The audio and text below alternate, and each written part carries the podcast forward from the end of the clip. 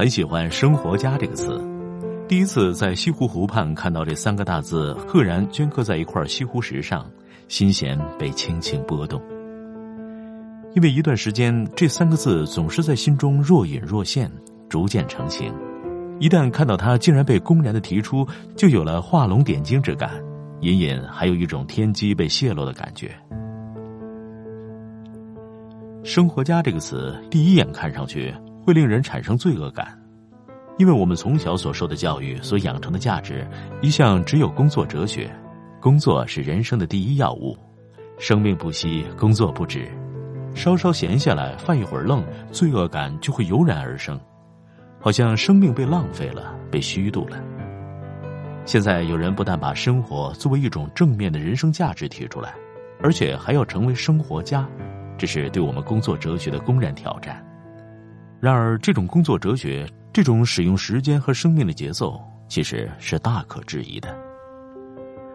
将工作视为人生最重要的价值，至少是一种本末倒置。人生在世，最重要的就是过一种舒适、宁静、沉思的生活。如果短短的几十年能够达到这样的境界，那就不虚此生。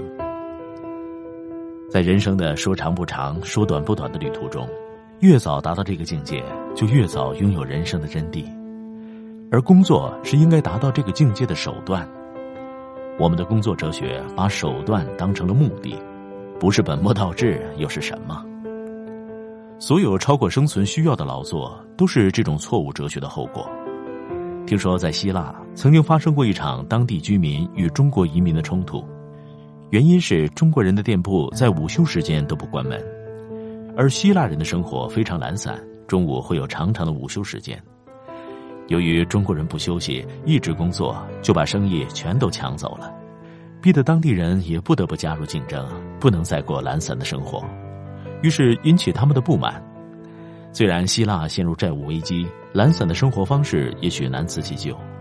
但是他们的生活节奏和生活方式，对我们的工作哲学不能说不是一种挑战。退一万步说，一旦可以满足生存的基本需求，超出部分的额外工作又是否必要呢？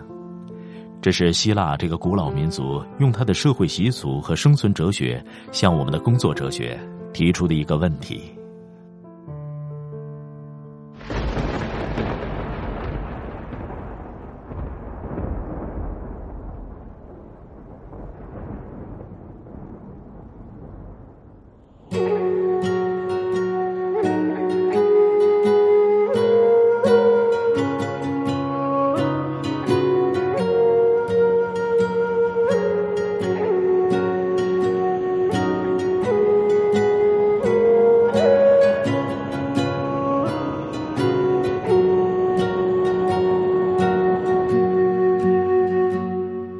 夏日里阵雷雨后，看到美丽的彩虹。当你偶然回想昨天，四季悄然在流转。你曾有不平凡的心。也曾有很多的渴望。当你仰望头顶蓝天，才发现一切很平常。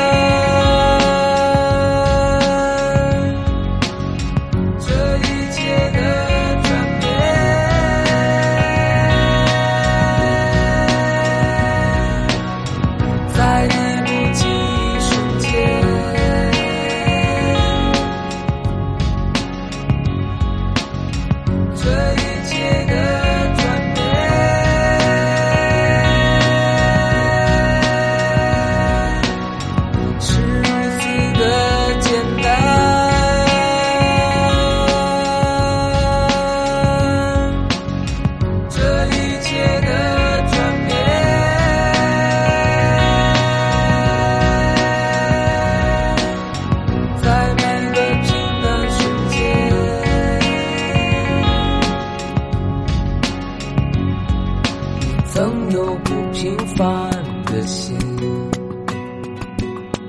也曾有很多的渴望。当你仰望头顶蓝天，才发现一切很平常。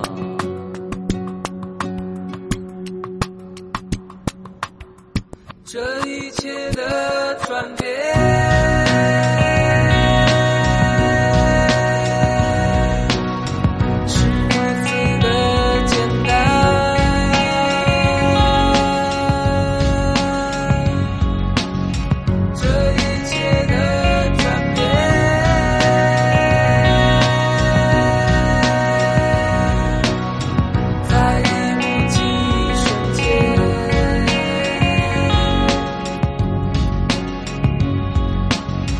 这一切的